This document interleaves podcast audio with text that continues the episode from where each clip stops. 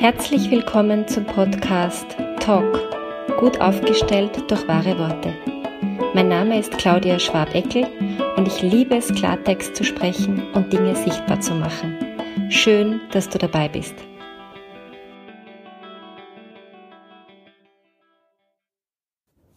Ich möchte heute über Worte sprechen, die eine ganz besondere Bedeutung haben können.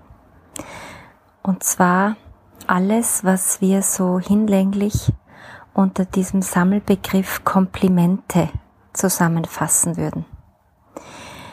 Wir alle, und ich sage das jetzt bewusst so verallgemeinernd, weil ich das einfach sehr davon überzeugt bin, sind auf der Suche nach Liebe von Anfang an. Es geht immer darum, ähm, bin ich gut genug, um geliebt zu werden? Leiste ich genug, um geliebt zu werden?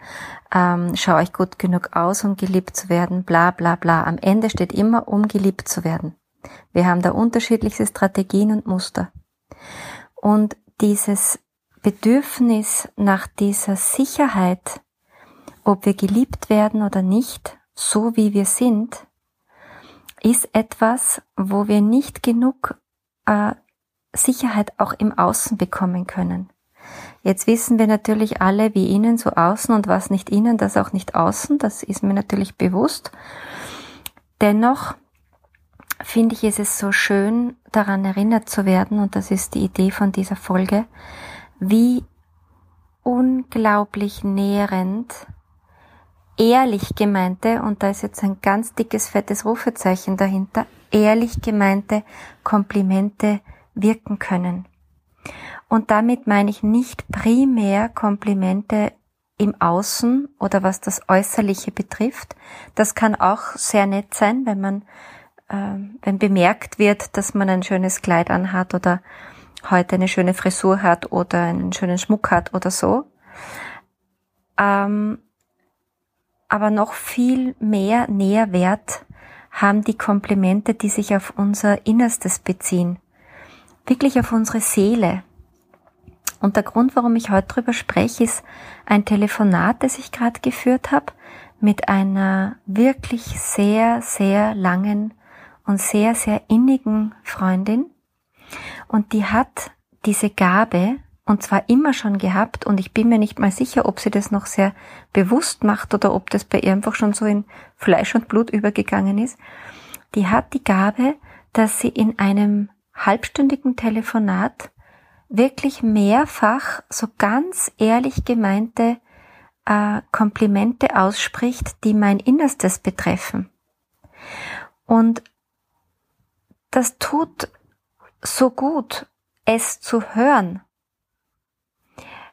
Wenn jemand sagt, du bist so ein wunderbares Wesen oder du bist so eine starke Frau oder du, du, du das ist so schön, wenn du dich gerade so verletzlich zeigst.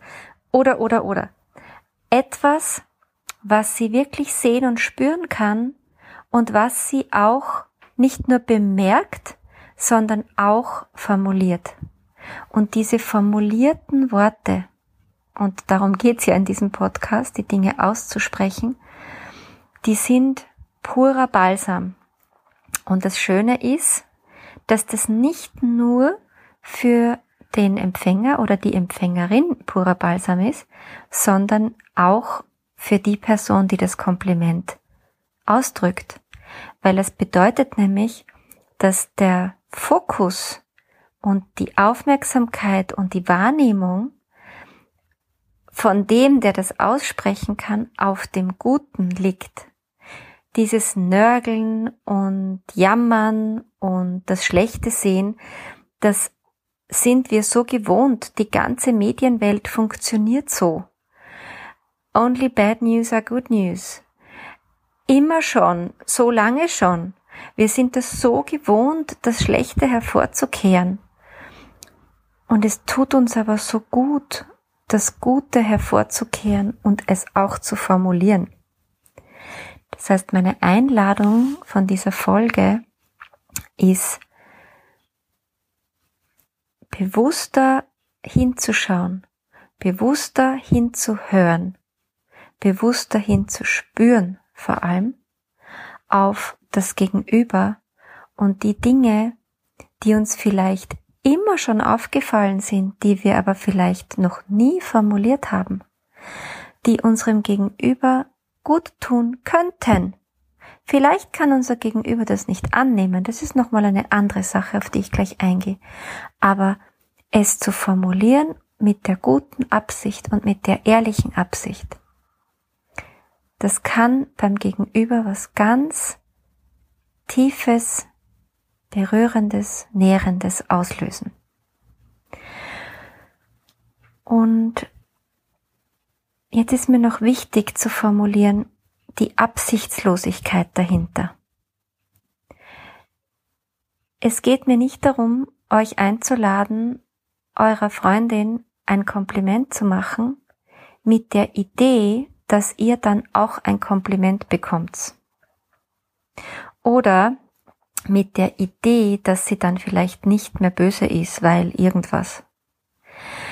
Es gibt überhaupt keine Idee dahinter, außer diese gute Absicht, weil dieser Mensch mir wichtig ist, sonst wäre dieser Mensch nicht meine Freundin oder mein Freund, äh, ihr einfach ein Geschenk zu machen, ohne jegliche Form von Hintergedanken. Ohne irgendeine Idee von Ausgleich oder Austausch. Oder jetzt habe ich ihr schon zehn Komplimente gemacht, wann macht sie mir eins? Das funktioniert oft nicht so vice versa, sondern es kann sein, dass ich einer Kompliment, äh, einer Freundin zehn Komplimente gebe, dafür krieg ich von vier anderen Freundinnen jeweils drei oder so, ja?